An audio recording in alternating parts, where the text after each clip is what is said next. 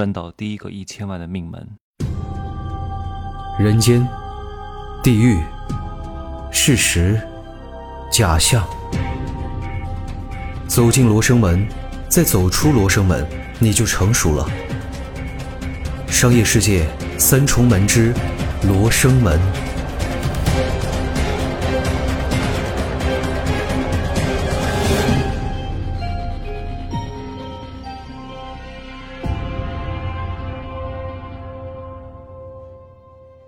大家好，欢迎来到我的商业世界罗生门的第一课，如何赚到第一个一千万的心法和命门。但我要降低一下各位的期待，这个课程不是教大家怎么去挣钱的，有时候手比功更重要，特别是在你没有太多钱的情况下，你就这几十万一两百万，你还想通过这个钱去投资理财啊，玩各种项目挣钱，你以为你能挣到钱吗？结果你恰恰就赔的什么都没有了。这个课就是解决各位在成为 A 七 A 八的路上会遇到哪些坑，哪些骗子，有各种各样的妖魔鬼怪会阻挡你取经的路啊！你只需要知道这些妖怪的命门，一击即中，打不过就跑，不要跟他耗，浪费时间和精力。各位，你最大的资产是什么资产？不是你的钱。是你的时间和注意力，这是穷人和富人最大的区别。你为什么挣不到钱？因为你把注意力放错在了地方。就像我讲的第一节课，如何赚到第一个一千万的命门和心法，很多人就炸了，太好了！真奇学长第一节课就讲如此重磅的内容，我们就可以立马翻身农奴把歌唱，立马就可以挣到一千万了，做梦吧！你这想什么呢？天哪！如果是这样的，我讲一节课你就能挣到一千万。天哪，那我就是全世界最受欢迎的人了啊，对不对？你花九百万来听我的课也值得啊，至少你还能倒赚一百万，是不是？不可能，告诉各位，啊，一千万注意力不要放在这里，要放在一百万上啊，要倒行逆施，要因果以果推因啊，要因势利导，而不是就看这一千万怎么挣到一千万，你的基石都没有打牢，你的第一步是什么？你要拆解你的目标好吗？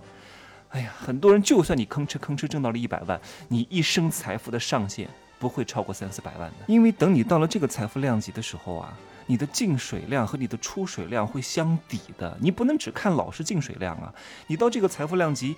哎呀，很多人没有这种经济学的常识。譬如说，他买个基金，去年挣了百分之百，好厉害，翻了一倍。但是他今年只要跌百分之五十，他之前挣的百分之百就全都没有了，跌百分之六十就亏钱了。你要会算好吗？你的财富难道只增长不漏水吗？你你算过 M 二增速吗？你算过通货膨胀吗？这些东西你都要算进去的。所以你一生财富的上限就是你年薪的十到十二倍。真的，如果你不换模式、不换赛道，你一生就停止在这里了。再往上做梦不可能。你去好好看一看，凡是你周边那些没有赚到什么钱的人，一定是他对这个世界的运行法则出现了错误，啊，就是他的世界观有问题。经常听到有人讲，啊，三观要一致。你问他一句，什么叫三观？大多数人是不知道的。哎，什么叫三观啊？三观是什么呀？我就知道三观一致，但我不知道是哪三观。你看。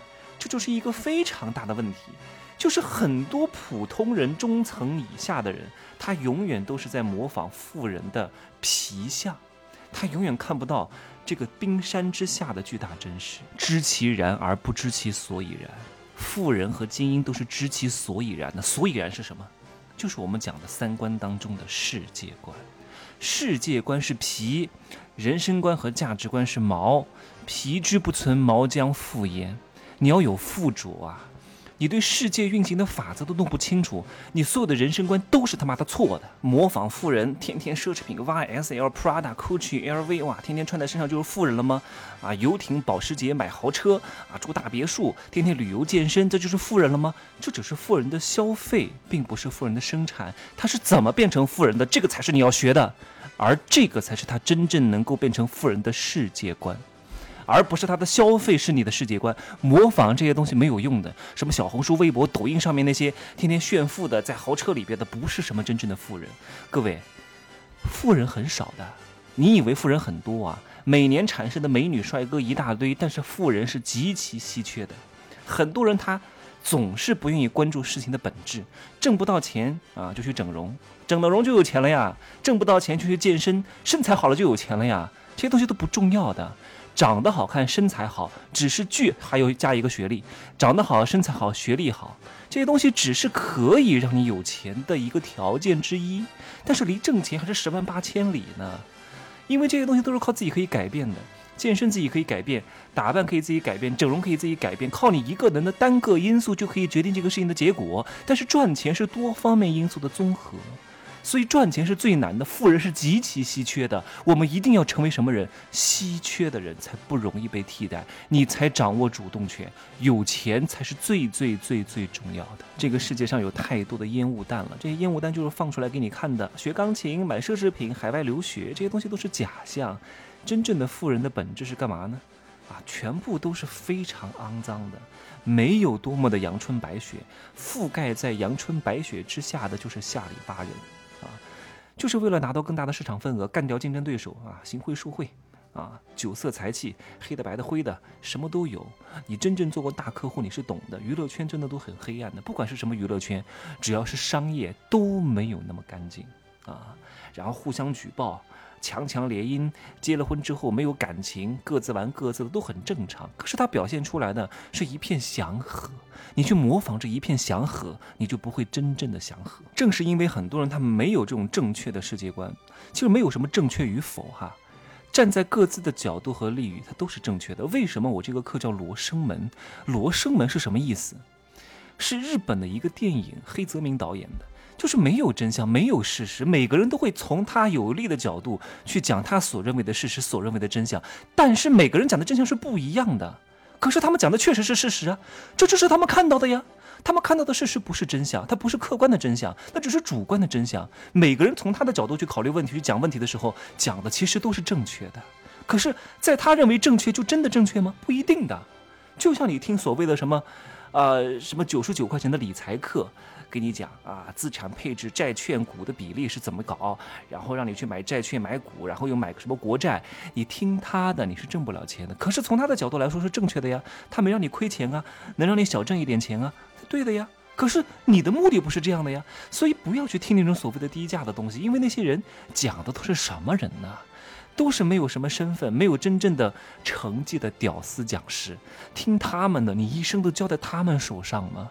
花九十九块钱买一个正版音乐不好听可以卸载了，你买个九十九块钱的理财课，你把你一生的规划和积蓄都交给这些不是掌握正确世界观的人，或者他掌握了跟你讲假话的人吗？那你这一生就毁了呀！你这一生的积蓄都砸了呀，挣不到钱的呀！你为什么容易经常上当受骗？为什么分辨不来对错？是因为你缺少这种判断对错的底层的体系理论依据。所以你没办法判断这个东西是不是骗人的，这个东西是不是假的，你分辨不了，因为从来就没有人教过你底层逻辑，也不会有人教你的，学校也不会教你的，因为这个世界的真相，大多数人是不可能告诉你。真正知道的人哈，他是不会告诉你你是谁呀？你是他妈妈还是他老婆，还是他这个联合创始人呢？联合创始人可能都不会讲，对不对？所以你没法从一个合适的地方得到这个真知。就像我现在告诉你。什么东西是黄的？这个东西是不是黄的？你一定说不是，或者你一定说是。你为什么知道？因为你很清楚什么是黄色，什么是红色。因为以前就有人教过你怎么正确的判断各种颜色，你懂。关键是，对这个商业世界是这个世界的本源的认知，从来就没有人告诉过你，对不对？正是因为没有人告诉你，所以你就缺少理论依据，你就不坚定。哪怕你刚开始觉得这个是骗子，但是你经不过他的诱惑。讲两次，讲三次，讲十次，天天有人跟你讲，传销不就这样干的吗？幺零四零阳光工程不就这么样干的吗？在一个封闭的空间之内，天天跟你讲，天天跟你讲同样的东西，你就信了。你为什么会信了呢？还不是因为是那个东西有多好吗？不是，是因为你不知道什么是真，什么是假，什么是对，什么是错。所以一个人天天讲，天天接受这种信息，你就接受了。但其实不对的，不对的。当你知道了这个东西就是黄的。一个人天天跟你讲这个不是黄的，这个是红的，红的，红的，红的，你依然也不会相信，对不对？因为你非常清楚正确答案是什么。如果你不学，你不好好把这个本源的认知弄清楚的话，那你以后有各种各样的当等你上。就算你挣到了一百万，这个一百万呵 呵也会非常容易的失去。德不配位，必有大灾。因为你挣到了本来就不属于你这个认知的财富，纵然你暂时拥有，但那不是你的。我们来回到本节的题目：如何赚到第一个一千万的心法和法门？我从来不会跟大家讲如何挣到第一个一千万的，真的太难了，真的不容易啊！你没有点魄力啊，没有点能耐，没有点啊这种扒扒层皮的准备，你是不可能赚到的啊！但是我会告诉大家讲如何把第一个一百万挣到是没有问题的。第一个一百万只有八个字儿：努力不行。拼命才够，但是光努力也不行，你不能傻不拉几的在那干呐，你得有方法有策略，因为这一百万是基石，是万丈高楼平地起的地基，这个地基一旦打稳，你就有可能实现从 A 七到 A 八的愉悦。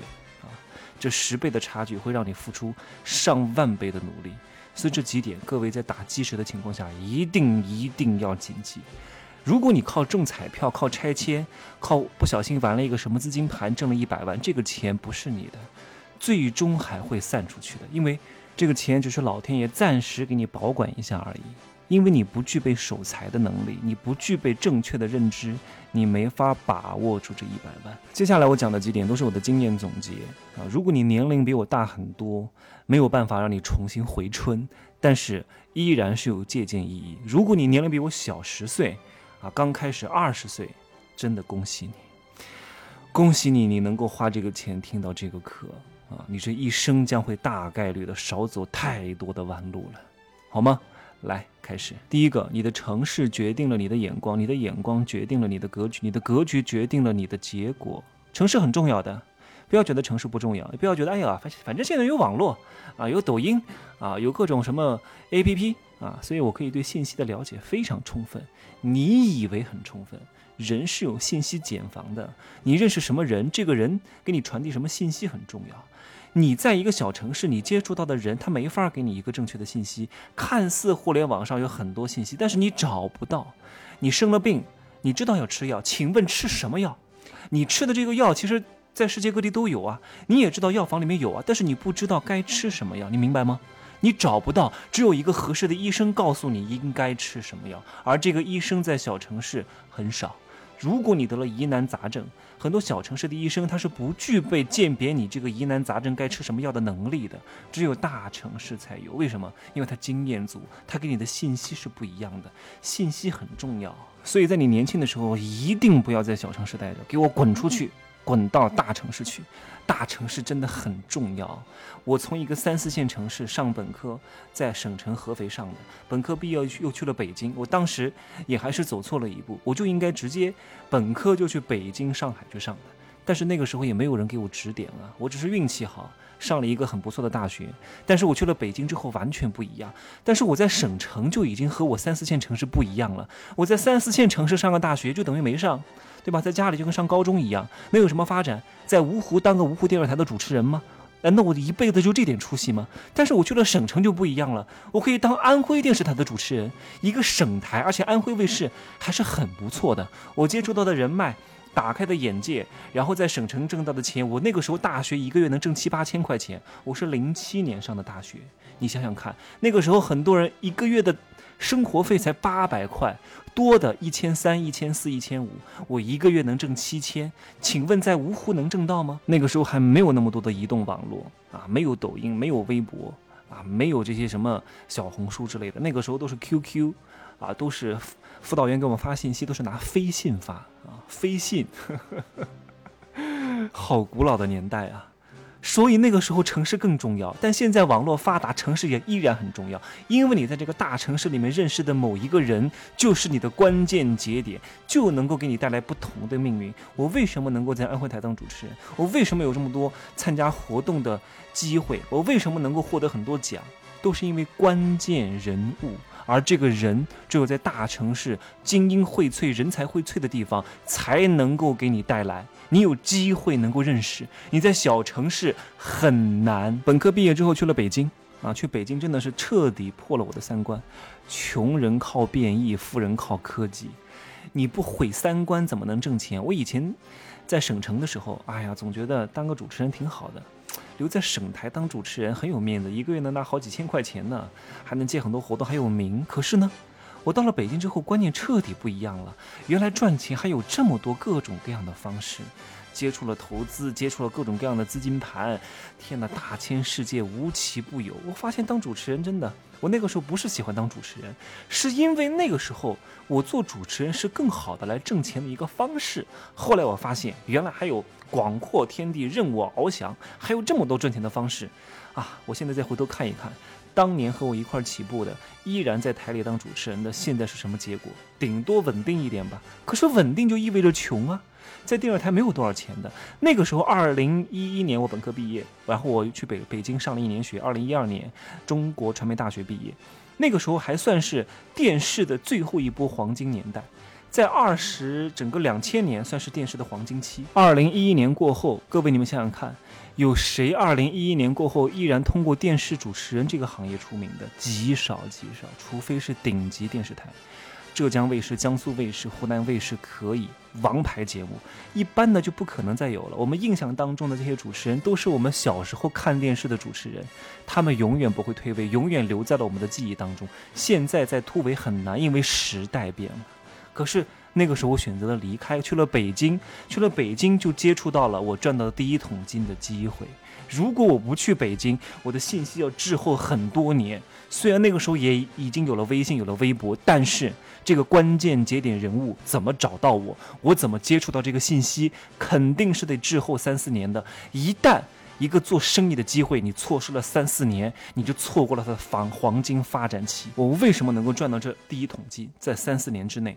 挣的第一个一百万，我二十六岁赚的第一个一百万，就是因为我在合适的时间段遇到了合适的项目，符合市场发展和时代趋势的项目，所以我赚到了钱。我在最合适的时间进去，我为什么能够在最合适的时间进去？因为有一个合适的人找到了我，我遇到了这个合适的人。我为什么能够遇到这个合适的人？因为我在一个对的城市。因为我的选择让我在一个对的城市，我就有更大概率遇到让我赚到第一桶金的机会。所以，一个大城市非常重要。这仅仅是赚到第一桶金的方面啊，还有一个方面，如果你有机会拿到大城市的户籍，一定要拿，因为这是实现你以后资产升值最重要的一个敲门砖。至于为什么，我会在最后一节课当中讲，如何买第一套人生兼具升值属性的房产的选筹策略。这是我讲的第一点，城市的选择啊，决定了你的眼光、格局和结果。不要问我为什么，去做就好了，一定对你大受裨益。我认识很多人，都三十六七岁了，还是一个三四线城市的户口，可是他在北京待了十年，哈 哈哎呀，错过了大城市发展的红利呀，怪谁呢？一辈子苦命啊！因为很多城市三十五岁以后，人家就不要你了，没有什么人才引进落户政策了，你想去都很难了。所以这样的人，就是因为他没有受到名师的指导，没有一个有经验的人告诉他，就算有人告诉他，因为是免费讲的，那个人也不会信，反而觉得要害他。挺好的，我就留着我老家安徽芜湖的户口就可以了。可是结果完全不一样的，各位照做就行了啊。第二点，请你从小累积你的信用资产。很多人意识不到位啊，财商知识太欠缺，因为从小受到所谓的正统教育，所谓的螺丝钉教育，学会了一大堆错误的理论知识。我从大一开始用信用卡，大学生是不可以办信用卡的，对不对？但是有一张建设银行的龙卡信用卡，那个时候我记得额度是一千块钱，我用了十三年信用卡。我整个信用卡资产的额度是多少钱？一百多万。这一百多万能做什么？谁能随时随地拿出一百万的现金资产？你告诉我，你周边有几个人，对吧？这还只是我一部分的资产啊！你知道这资产能有什么用吗？很多人不懂啊。你知蜜糖，他知砒霜。哎呀，这个信用卡我不能用，用了。会让我买很多东西的，会让我不停的剁手的，所以我不要亚麻得亚麻得，不要不要不要不要停，傻啊！所以很多人他不会用，杀人的是人而不是刀。各位一定要明白这个道理。你知蜜糖，他知砒霜。苹果手机贵，为什么贵？因为你穷啊，对不对？为什么我不觉得贵呢？对不对？为什么一万块钱的手机我不觉得贵呢？因为这个手机能帮我挣钱啊，所以我觉得它很便宜啊，它能够给我挣五万啊，所以我觉得它非常性价比很高啊。可是你买苹果也只是为了玩玩游戏啊，玩玩社交工具而已，对你来说没有用啊，对不对？所以我说没有真相，没有事实，只有认知。每个人的认知决定了同样的一个事物，它是正面还是反面。如果你能够有十年的良好的累积的还款和购物的记录的话，请问你在这个信用社会，而且以后一定是信用社会，没有信用寸步难行。你是不是一笔非常大的宝贵的财富？而且这个钱能有什么用？我会在最后一节课如何去买到 人生第一套兼具投资和升值属性的房产当中要讲的。很多人他不会用，他用在了消费上。花钱是需要花钱去学的，你不懂得如何花钱，你怎么能挣钱？每花的一笔钱都要变成投资啊，而不是变成消费呀。这就是普通中产和富人真正的区别。花钱是一门艺术，是真的要花真金白银去学如何正确花钱的。各位能听到这个课，就说明有一部分的钱花的真的是对的。哎呀，我告诉各位哈。你们就花这几千块钱，哎呀，我就是光讲某一点，你们不要觉得我讲的这一系列课程啊都对你有用啊，不可能的。你看任何一本书，只要有一个观点，哪怕一个字儿对你有用，就值了。我这一节课当中。啊，一系列的十五节课当中，只要有一点能够点醒你，能够对你有用，这个钱花的就值了。我哪怕稍微讲一点点小小的信息，我在其中的某一节课当中会讲如何正确的去买东西，帮你省钱，而不要去买那些微商和直销的产品。你这一生在消费上就能省十几万和二十几万，请问你觉得这个钱花的值不值？哎，有的人他不会算这笔账，那就让他浪费钱吧，反正他有钱。去浪费钱吧，去交智商税吧，对吧？我救不了他，因为他不配我救，他不愿意花钱买认知啊。所以我建议各位啊，赶紧把信用卡办起来，现在就是最好的时候啊！如果你觉得晚了，现在开始累积你的信用资产，而且会为你以后的生活提供非常大的便利的。哎，不要问为什么，做啊！不要拿信用卡去消费。更不要拿信用卡没钱套现来听我的课，我不需要这样的学生。如果穷人套现借钱过来听我的课的，全部滚蛋，一律不要。因为这样的人对我抱的希望特别大，把我当做救命稻草，希望我能够改变他们的一生的命运，这是不可能的。所以我不能够给他们这样的期待，那他们的钱就不能要，因为有些人的钱收了后患无穷。第三点，请你选择一个天花板很高的行业，有些行业门槛很高，天花板很低。明白吗？譬如说，在大公司当一个白领啊，要九八五二幺幺，不是因为这个岗位需要这么多人。我们要弄清楚整个经济学的规律，一定是供大于求导致门槛提高，供小于求门槛降低，价格也是如此。不是因为这个岗位一定要二幺幺九八五，一定要名校硕士海归博士，不是，因为竞争的人多了，我没办法。我要节约我筛人的成本。我明明可以从一百个名校本科生当中挑选十个精英，那我为什么要扩大范围，从一千个大专生当中挑选十个精英呢？我可能会错过一两个璞玉，但是我没有必要大海捞针呢。我大海捞针，为了捞出你那一根针，我得花费太多的时间、精力和筛人的成本。对于企业来说，这是一个性价比非常差的投资项目。所以，我们千万不要误以为。啊，所谓的慈善，所谓的善举是在帮人。恰恰，如果哪个老板、哪个公司这样做，说明这个公司一定不长久。你就算进去了，你也待不长。为什么？因为你在一个即将下沉、即将沉到海底的大船上，你是待不了多久的。第三点，我要说的是什么？各位找到一个门槛相对来说没有那么高，但是天花板很高的一个行业。什么意思？没有既要又要。又要名气，又要众人艳羡，还想高收入、高工资又稳定，拿的又多，钱多事儿少，离家近，这是绝对不可能的，你知道吗？你你要了面子，你就很难要里子。我希望各位在年轻的时候要里子，不要大多数人都是愚蠢的，大多数人认为的行业光鲜亮丽，CBD 打卡、名校啊、民企，其实。没有太多意义的，各位不要误解我的意思，不要断章取义。我不是说不重要，我是说，如果你对这个真的没有能力够得上，如果这个名校民企你稍微努下力能够够得着，那我一定建议你去，你明白吗？因为这个只是手段，而不是最终的目的和结果。你去那儿是为了增加以后你真正累积生产资料的权威背书和自信和一种眼光。你如果稍微努力一下可以达到，我当然鼓励你。如果你怎么努力都很难达到，你不要对这个有执念。进民企、进名校是达成目的的手段，而不是最终结果。最终的结果是为了不上班而上班，是为了累积生产资料而上班，是为了财富自由而上班，而不是为了去所谓的啊满足了大家对我的期待。你就完蛋了啊！为了所谓的稳定，你就完蛋了。这个就是你的目的和手段背道而驰啊！所以你要做的是什么工作？不是纯技术性的岗位啊！如果你真的想要有一天能够越老越值钱，你要具备一种能力，这个能力叫可迁移的技能，是能够迅速的看透事物本质，并且能够调动资源的能力，而且学会和人打交道的能力，这才是最难的。学个什么外语，学个什么技术，只要是你一个人认真努力能搞定的，啊，虽然达不到顶尖的天才程度，做个八十分是没有问题的。但是和人打交道，你能够在这种不变量的因素当变量的因素当中去寻找确定性，那才是非常难的。让大家都为你所用，知人善用，集合大家的力量来共同为你办事情，来共同谋局。这才是我们要做的，而这个能力是机器很难取代的，而且会随着你年岁的增长、经验的增加、资源的变大而越来越有钱。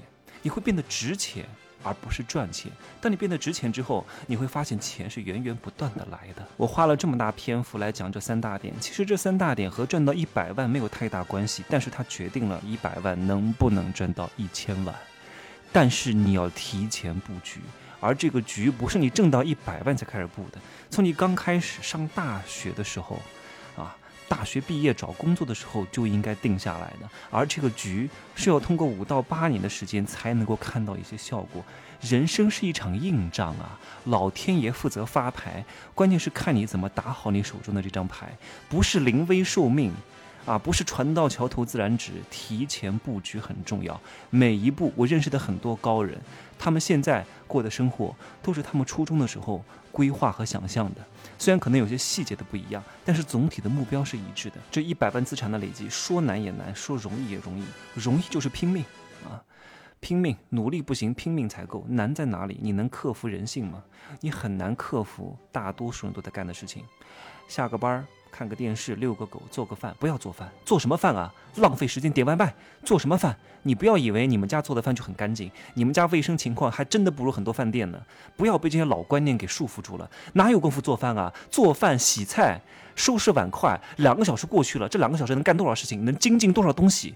不要跟着一般人学，你不需要，你不需要厨房的，直接点外卖，去饭店吃，哪怕吃的不贵，干净卫生就可以了，时间全部节省下来，能花钱节约时间的全部去干，因为这个时候你的时间非常宝贵，你需要极致的专注，一切耗费你时间的事情都不要做，无聊的电影、无聊的社交、无聊的人脉，全部通通杀掉，因为你这个时候一定要跟大多数人不一样。啊，一切能花钱节约时间的，一定要去做。哪怕我举个例子，你现在一个月只能拿三千块钱啊，对不对？你虽然说时间暂时不值钱。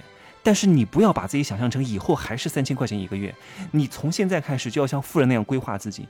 你现在最值钱的是什么？就是你的时间，最不值钱的也是你是你的时间，就看你把注意力放在哪儿了。这个时候你所有的业余时间全部都要拿来精进自己，投资合适的人脉，花钱节约时间。哪怕你现在时薪只有五十块钱，但是这个时候。你请一个阿姨来帮你打扫卫生，能节约你两个小时的时间。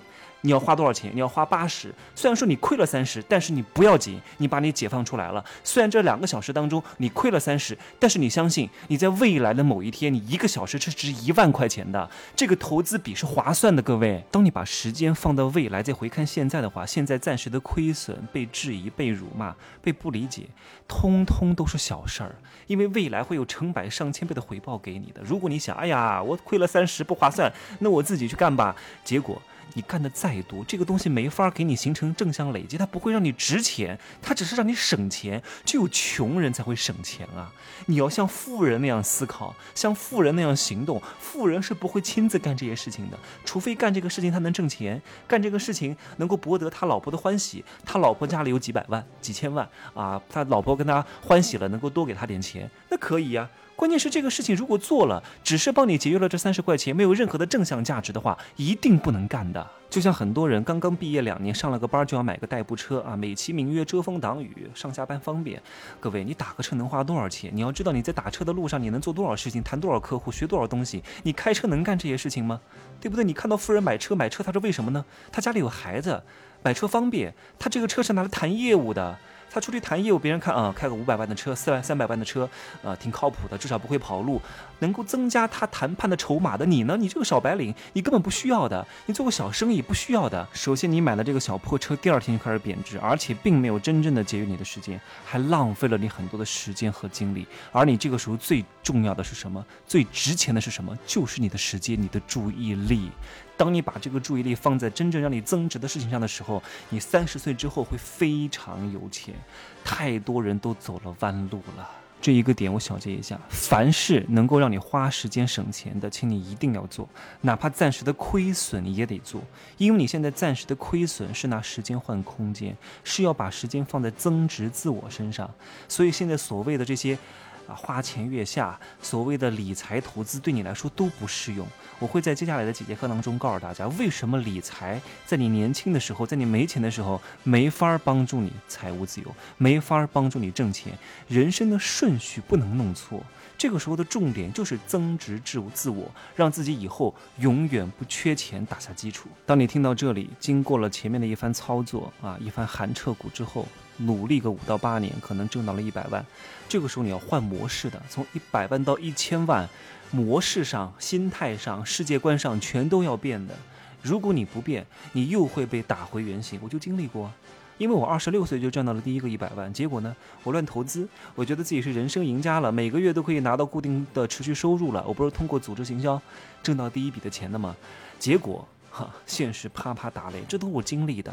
所以，我接下来讲的这些商业模式的坑，都是我血泪的教训啊！有的是我血泪的教训，有的是我看到我周边的人血泪的教训，都是痛彻心扉呀！如果你在这一关不坚守好，你挣到的钱，你努力的八年，会付诸东流，前功尽弃，什么都没有了，你会彻底丧失疯狂的。这也是我讲的这个路上真的有很多的杀手啊！你在变富的路上有各种各样坑蒙拐骗的骗子来骗你，我最痛恨的就是这些人渣和骗子，太坏了。有些人他不是真坏，他是好心办坏事儿，他觉得是挺好的，但其实他没有分析好就告诉你，然后呢你也利欲熏心，你就套进去了。人要和自己的人性做搏斗的呀。当你赚到这一百万之后，你周边的人对你的态度，之前对你的谩骂、打击和不理解，全部都会忘得烟消云散，都会对你崭新的态度对待你啊！就像黄渤说过，当他功成名就之后，发现周边都是好人。不是因为那些人本来就很好，是因为他把他好的一面展示给了你。这个时候，你真正的劫难才来了，因为你有钱了，因为你事业做得还不错了，因为你稍微混得有点样子了，你周边的很多小人也会出现，找你借点钱啊。啊，到你的公司来工作啊，帮衬一下呀，各位。这个时候，如果你不能够把这些人情分得特别清楚的话，你将会陷入无休无止的争斗当中。你要做到这一点，叫圣人不仁，天赋灵权。这个不仁，各位不要误解，不仁不是不仁慈的意思，不仁它是一个动词。它不是一个形容词，不是说圣人不仁就是要冷酷无情，就是要残虐好杀，而是什么意思？一视同仁，对所有的人都要平等，不要因为这个人可怜你就去帮他，你帮了他。并不会真正的帮助他，你会用你的善良助长他的贪婪。不要因为这个亲戚跟你关系好，你就把业务给他，是任人为贤，而不是任人为亲。譬如说，你要采购一批东西，有十个供应方，有一家是你家亲戚，除非你家亲戚提供的产品质量和别的酒家差不多，你可以采购啊，因为亲戚的关系，我给了你关照你生意，这个是一个正向的循环。如果你你们家亲戚的产品远远的质量低于其他的酒家供应方，你选购了你家亲戚的东西，看似你在。帮他，你是在害了他呀！你用你的无私，用你的善良助长了他的邪恶。哎，他会觉得我不需要再提高产品质量了，反正我这个产品有人要。万一你的公司出了问题，没有人采购了怎么办？他的产品质量在市在市面上是没有竞争力的，你是不是被动的害了他？当你飞黄腾达了啊，挣到一百万了之后，会有很多人来找你借钱的。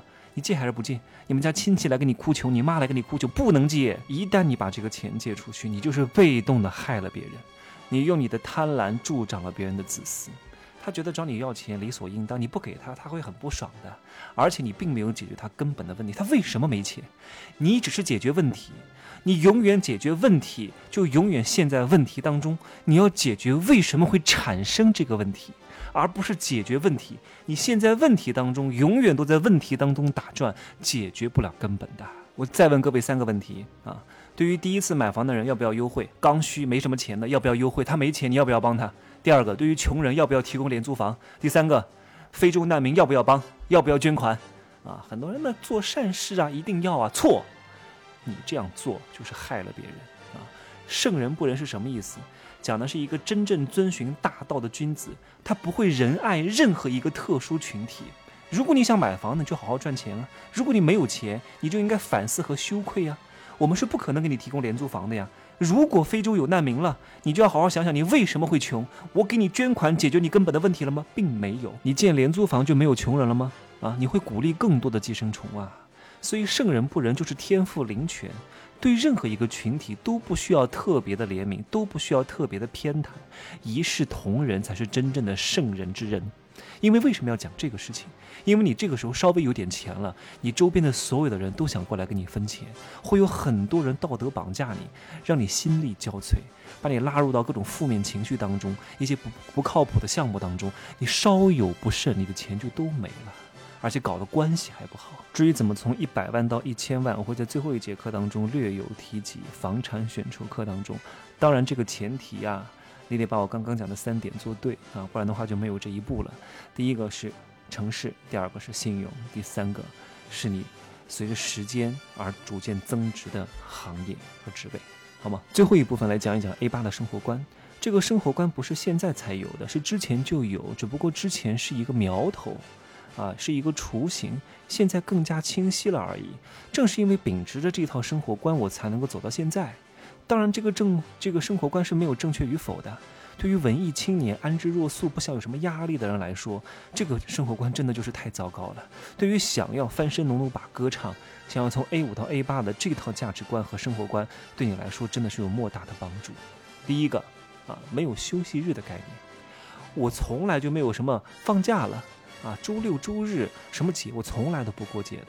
顶多春节还重视一下，但是最近几年我也不重视了，因为在我心中，所有的节日都是别人给我安排的，我心中是有自己的节奏的，这些东西都是精英给这些普通民众制定出来的所谓的节日，所谓的商家照各种节，我是从来不参与的，一定要有属于你自己的节奏，因为你是一方之王，懂吗？当你有了这个理念的时候，哪怕你现在还在上班，终有一天你会出头。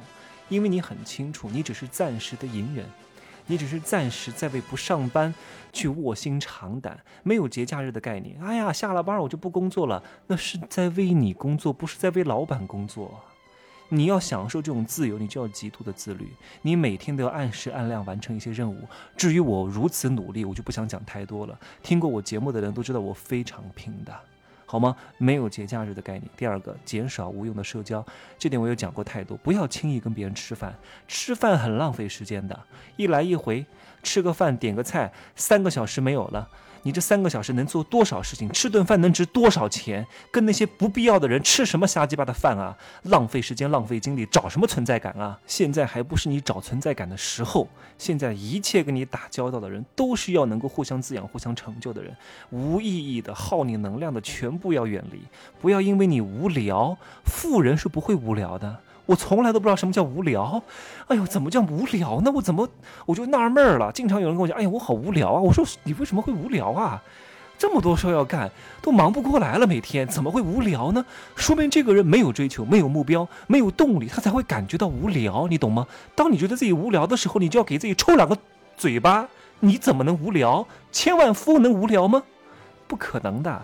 你有更多值得要做的事情去做的。第三点就是极度的专注。我知道各位听这个话都听烂了，但这个是成为一个千万富豪必须要具备的优秀品质，是必须必须要有。不然的话你很难突破穷人的圈层的。但为什么各位做不到呢？欲望不够，动力不足，不懂得使用外力。你看我录这个音频四十多分钟的时间，我花了三个多小时，因为这是本系列的第一节课，我要把整个脉络梳理出来。如果这平时啊，我这三个多小时能录二十多节平时的喜马拉雅的节目，这三个多小时我没有看一次手机，我没有看一次抖音，啊，我没有弄别的东西，我顶多喝个水、上个厕所。你一定要极度的专注，才能把这个事儿弄出来呀。而且，如果当你专注力不够的时候，你需要借助外力。我之前现在好很多了哈。我之前在专注力不足的时候，我特地买了一台电脑。各位猜这个电脑多少钱？这个电脑只有七百块钱。没有什么内存，只有三十二 GB 的内存。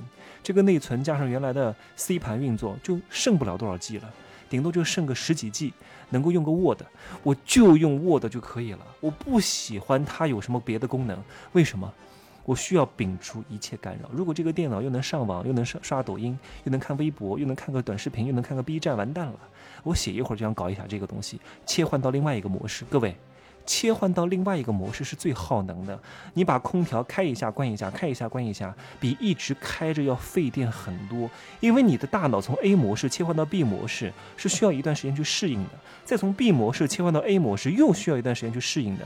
它在两个模式切换过程当中会有很多的耗损，你必须要在极致专注进入心流状态。所以我这个电脑只能够用 Word，再多一点点就会崩溃。啊，七百块钱，这个电脑就拿来写文章。刚开始定力不足的时候，就用这个办法。你用了吗？你做了吗？你都没做，你怎么可能成呢？第一节课稍微有点长，就是给大家一个提纲挈领的全貌，让大家知道我接下来的一系列的课程要讲什么啊，是一堂标准的四十五分钟的课程。最后呢，总结一下。想要赚到第一个一百万很简单，就是拼命拼命努力。但是同时，另外一条线要同时工作，选对城市，用好信用，选择一个随着时间增长而增值的行业。从一百万到一千万，就要需要用到你前面这三个因素了。然后还需要换赛道、换模式。同时记住，富人，当你拥有了第一个一百万之后，一定要做到圣人不仁啊，天赋灵权。对谁都一视同仁，任人唯贤，而不要任人唯亲。同时啊，你要知道 A 八的生活观是什么？A 八的生活观就是没有节假日，不不做无用社交，同时极度专注。希望各位在赚到一千万的路上好好努力，避免踩坑。接下来一系列的课程都是告诉大家如何规避风险，因为守住你的钱是各位在致富的道路上。